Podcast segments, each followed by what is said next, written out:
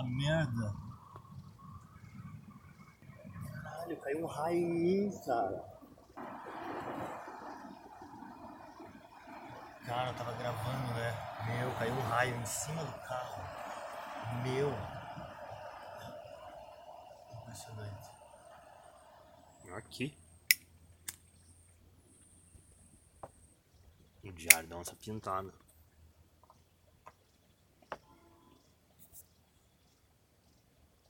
Uma autobiografia na Mata Atlântica, Quimera, a onça caolha. E eu venho acompanhando uns bichos na região de Morretes, Garuva.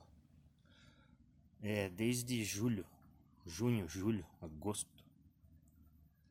Foi quando eu escutei a primeira vez uma vocalização.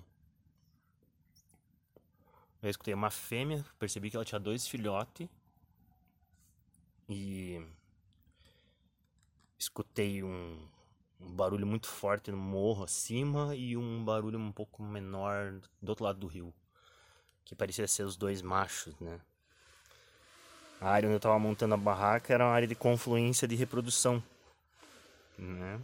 E essa onça com os dois filhotes dei o nome de Quimera.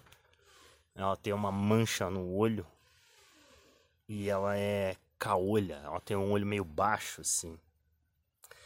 Os dois filhotes tinham. Um deles tinha dois anos, meio pardo, assim. E um outro menor, que eu acho que é uma fêmea, é uma melânica, uma preta, que deve estar com um ano, né? Agora, no fim do ano, em janeiro, voltei lá. Imaginei que ela já tinha os já tivesse tido os filhotes, né? É, imaginei que ela tivesse dois. No fim, descobri que ela teve três. Então a Quimera, a família dela, são cinco agora. Porque ela expulsou o filhote mais velho, que ficou morando atrás da barraca. E sumiu. Né?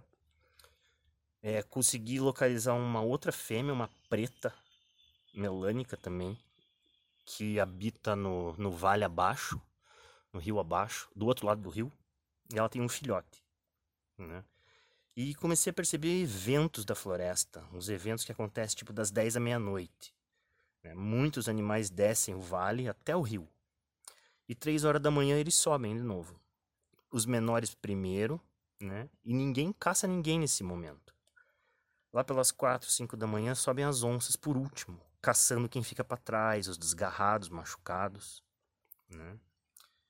Percebi uma correlação entre as onças e as moscas varejeiras também. Né?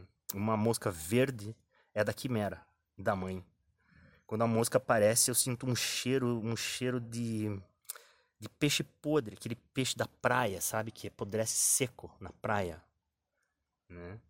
E aparece uma mosca preta, que é da filha melânica, né? Que é o mesmo cheiro de peixe podre, só que um pouco mais doce.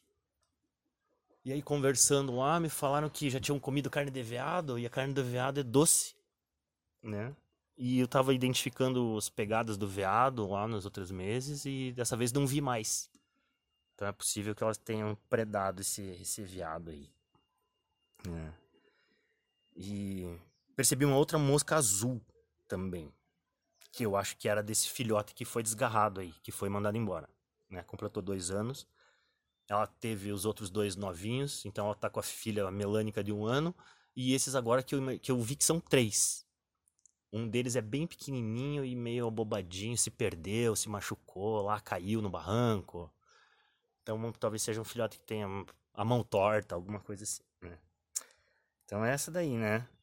A autobiografia da Mata Atlântica, Quimera, a onça caolha. Hum. Não tá falando dessa relação de humanos e não humanos, né? Os relatos de convivência. Né? Não dá para esquecer o livro do Clastres, né? Os Guayaqui, os Guayaquiache do Paraguai. Quando nasce o filho, o pai tem que caçar uma onça, ou ser caçado por ela. Outras relações, né, com esses felinos carnívoros, né, topo de cadeia, tem os Maasai na África, o filme do Kurosawa Dersu Uzala e a relação dele com aquele tigre, né? E o Mogli, o Sherry Khan, né? Na página do Mitológicas Lab tem uma um conto do, da, sobre a Suassurana, do Stradelli, né, que é o predador que se disfarça de presa para predar o caçador. E tentar re reunir esses mitos, né?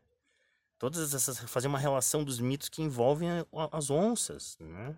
Pelo menos na América, aqui no Brasil, fazer uma abordagem da biologia, da ecologia, né? Da etologia e do comportamento, né? a onça na antropologia. Comecei a ler o texto do Rafael Bastos sobre a festa da Jaguatirica, festa do Alto Xingu. Uhum. E comecei a reunir esses relatos aí dessas, desses grupos, né? Identifiquei umas jaguatiricas no barranco também. Então, a quimera com os filhotes ficam do lado é, direito do, do vale. A preta e a filhota ficam do lado esquerdo e são amigas das jaguatirica. E não, elas não atravessam o rio, uma não atravessa uma pro lado da outra, a não ser no evento da caça do veado, que eu vi às sete parada no barranco. Não, isso a gente vai falar daqui a pouco aí, tá? E aí, pensando numa introdução, essa história da chácara da guerra híbrida no microcosmo, né? O general Heleno, batalhão de selva, cria onças pintadas para devorar dissidentes políticos. Um homicídio de mãos limpas. Vou botar isso lá nos papos da meia-noite. Uma autobiografia sobre os não-humanos. Essa relação com os caçadores-coletores, né? Na arqueologia, na etnologia. Arqueologia de humanos e de não-humanos, né? E nos caçadores-coletores, a estratégia as técnicas de caça, como é que demarca o território, os sinais demarcatórios, áreas compartilhadas. O que, que é um humano, o que, que é um não humano. É uma mera classificação, né? A biblioteca chinesa, a enciclopédia chinesa do Jorge Luiz Borges. Os animais que de longe parecem moscas, né? Pensar nos bichinhos que pisca, toda a megafauna carismática, os pets. Há pouco tempo que as pessoas começam a criar lagarto, aranha, cobra, né? peixes. Pensar em toda a relação de domesticação, os cães e a domesticação pelos caçadores-coletores, né? que eles são auxiliar na caça e os gatos, né? Domesticação dos gatos, que é toda uma relação mística. Né? O gato tem o humano dele, né? O gato não é de ninguém. Ele tem uma outra. O gato ele tem um espírito selvagem ainda. E cada domesticação traz doença junto, né? O camelo trouxe a varíola, a lhama trouxe a sífilis, o rato traz a peste.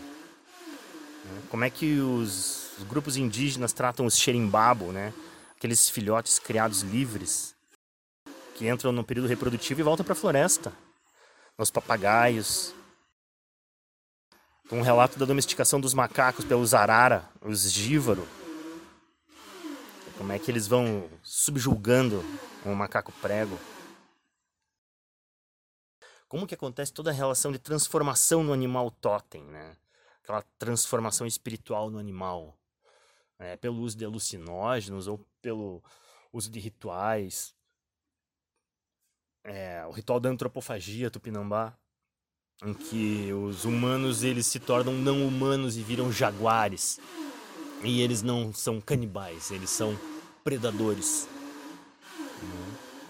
Então essa relação entre a presa e o predador e como que você pode se transformar numa coisa na outra, né? E como Levi-Strauss fala, né, os animais são bons para pensar. E aí, presenciei um, um, ritual das onças, né? Tipo um teste de confiança. Teve um evento de um pacote de miojo em que tinha umas, umas unhinhas no, no pacote. Alguém tentou puxar para fora um, um, pacote de miojo do carro. E aí comecei a perceber barulho dentro do carro depois que eu fechei. E percebi que tinha um filhote dentro, mas não sabia disso. E aí, na noite de 7 de janeiro, eu vejo ah, nos, nos filmes que não gravaram, que são os filmes noturnos, uma boa parte deles não consegui, eles não. Acho que o telefone ficou com a memória cheia e ele não gravou. né? Ele tá com zero bytes nos filmes. né? E muitos barulhos e, e muito o brilho dos olhos, né? Então eu comecei a conseguir perceber grupos de animais circulando naquela floresta. E pelo barulho do rastro, quando vem mosquito, tem alguém na floresta. Quando vem borrachudo, tem alguém na água. Né? Quando tem porvinha, eh, tem alguém na mata ciliar. Sabe? Então você começa a perceber isso e percebe os- uns vultos né, na floresta. O olho parece que vai acostumando. E eu vejo essa preta, essa onça preta, é, vindo furiosa na minha direção. Eu tava dentro do carro. E aí na hora eu saquei que era o filhote dela que tava preso dentro do carro. E não sabia o que fazer. Eu descobri que ele tava dentro da bolsa de ferramenta. Abri a porta rapidinho, joguei a bolsa pra fora. E aí percebo ela re- recuperando o filhote, os dois brincando e tal. E ela, nessa, ela vem furiosa pela estrada, sobe o barranco, desce a escadinha e fica do lado da porta do carro, tudo armada. Até eu tirar a bolsa do carro e jogar pra fora. E aí o filhote foi até ela e tudo ali naquela ponte que entra pro acampamento. Aí eles brincam e tal e tudo ficou tranquilo. E aí começam a entrar. Eu contei nesse dia 16 famílias. 16 famílias, 16 grupos de olhinhos, né? E pelo jeito todos reproduziram, né? Então todos têm filhote. Então nessas nesses eventos aí da noite de descer o rio, subir o rio, eu percebo muito abobadinhos assim, filhotinho, tropeçando e barulhinho e tal, como se tivessem muitos filhotes. né? Então parece que todos os animais eles reproduziram, né? E estão todos com filhote agora. né? Tanto que há um interdito da Mata Atlântica de que você não caça de novembro a março, exatamente por causa dessa dessa reprodução, né?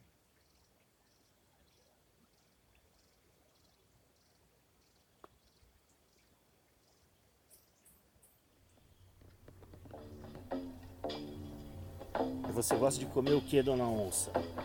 Eu gosto de comida que fala.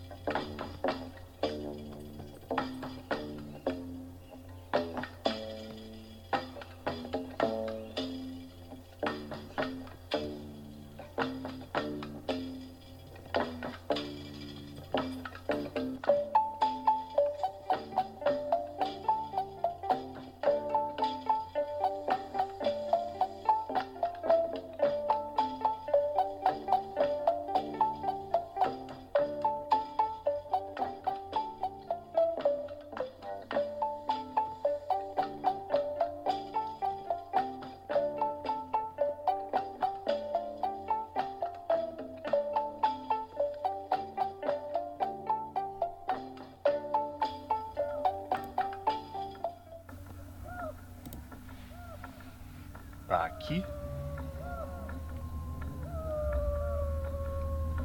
Os papos da meia-noite.